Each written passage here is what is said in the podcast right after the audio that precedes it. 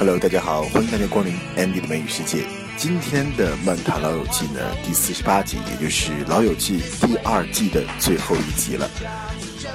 那么第二季的最后一集呢，可以说是精彩纷呈，笑料十足啊！包括最后 Rachel 去参加那个婚礼，包啊，包括周易呢火力十足的瞄准朋友们来练习这个同性之吻的技巧等等等等。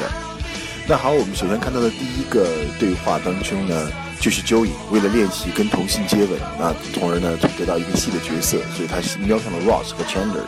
Ross 就讲了一句 Over my dead body，除非从我尸体上跨过去。这个意思就是说坚决不行。类似的说法包括 No way，不可能的；Not even a chance，或者说 Out of the question，啊，不可能的。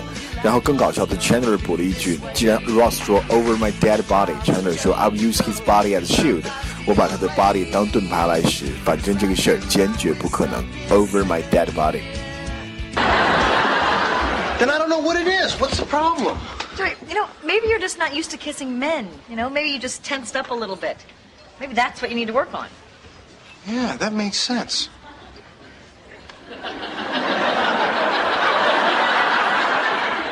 Over my dead body. I'll be using his dead body as a shield. Ross 问 Rich 为什么非要去参加那个婚礼？那 Rich 说：“I promised her，我已经答应了她了，而且呢，我也要作为她的 maid of honor。maid of honor 意思是伴娘。如果说要有很多的伴娘，那这些伴娘就是 bridesmaids，其中有一个拿戒指的这个负责交换戒指的主伴娘，她就叫做 maid of honor。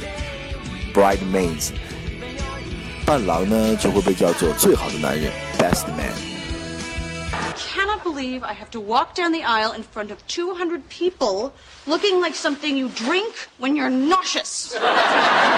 So don't. I don't see why we have to go to this thing anyway. It's your, your ex fiance's wedding. Because I promised Mindy I would. Yeah, well, you promised Barry you'd marry him. Look, you guys, I have to go. I'm the maid of honor. And besides, you know what? I just kneed to be in a room again with these people and feel good about myself. 啊，下面这个对话当中，我们看到 Joey 从外面非常扫兴的进来了。那他说呢，他本来想去偷吻这个 Richard，结果被 Monica 识破了，所以 Monica need him in the back。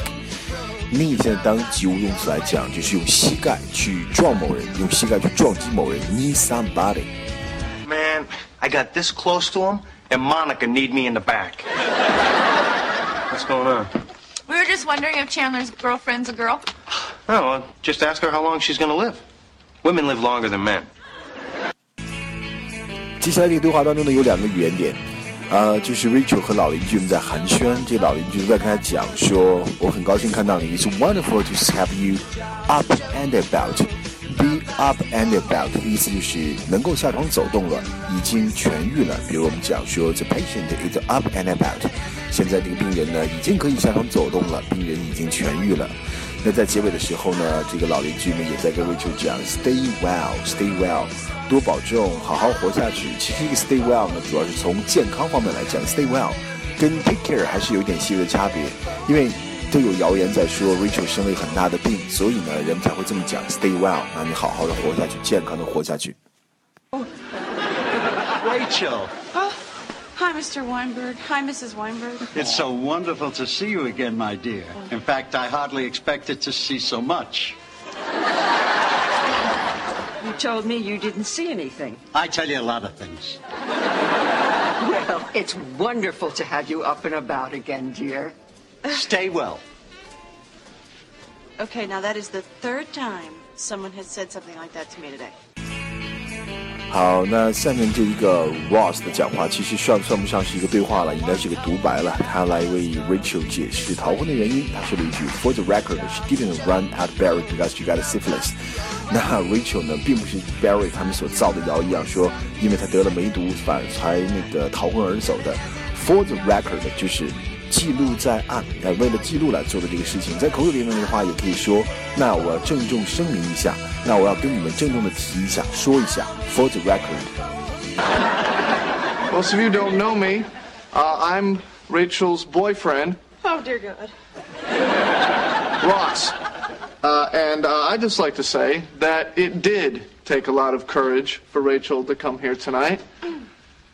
And uh, just for the record, she did not run out on Barry because she had syphilis. what are you doing? I'm serious. Uh, the reason she walked out on, on Barry is simply that she didn't love him, which incidentally worked out pretty well for me.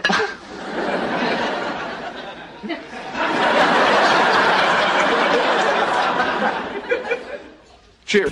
最后一个对话呢，来自本集的最后一幕情景。Ross 从门外面急匆匆进来，然后发表一大段关于友谊的评价，然后呢就对 Joey 深情一吻。因为 Joey 之前一直在央求 Ross 或者 Chandler 可以跟他去练习这个同性接吻的技巧，因为他要得到一部戏里的角色就是跟同性来接吻。现在 Ross 终于啊愿意跟他接吻了，但可惜的是 Joey 已经不演这个戏了。但是 Joey 呢还对 Ross 这个一吻的评价是 a hell of a kiss。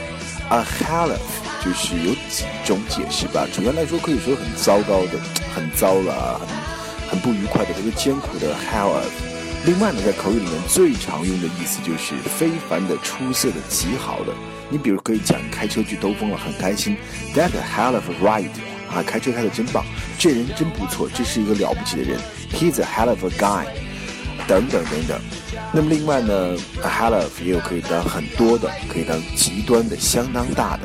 那这里是什么意思呢？a hell of a kiss，说 Ross 这个吻是 a hell of a kiss。那好，后面他又讲了一句，Rachel is a lucky girl，Rachel 真是个幸运的女孩，就是意思说每天可以跟 Ross 有这么好的一个 kiss。那好，那就是 a hell of 在这里意思就是非凡的、出色的、极好的。I've been feeling incredibly guilty about this because I want to be a good friend, and damn it, I am a good friend. So just, just shut up and close your eyes. Uh,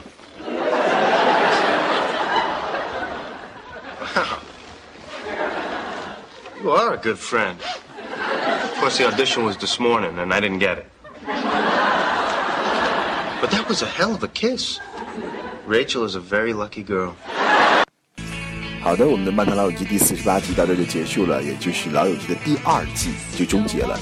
《老友记》呢，第二季无论从收视率或是口碑，都是整个十年《老友记》中可以说是巅峰的一季。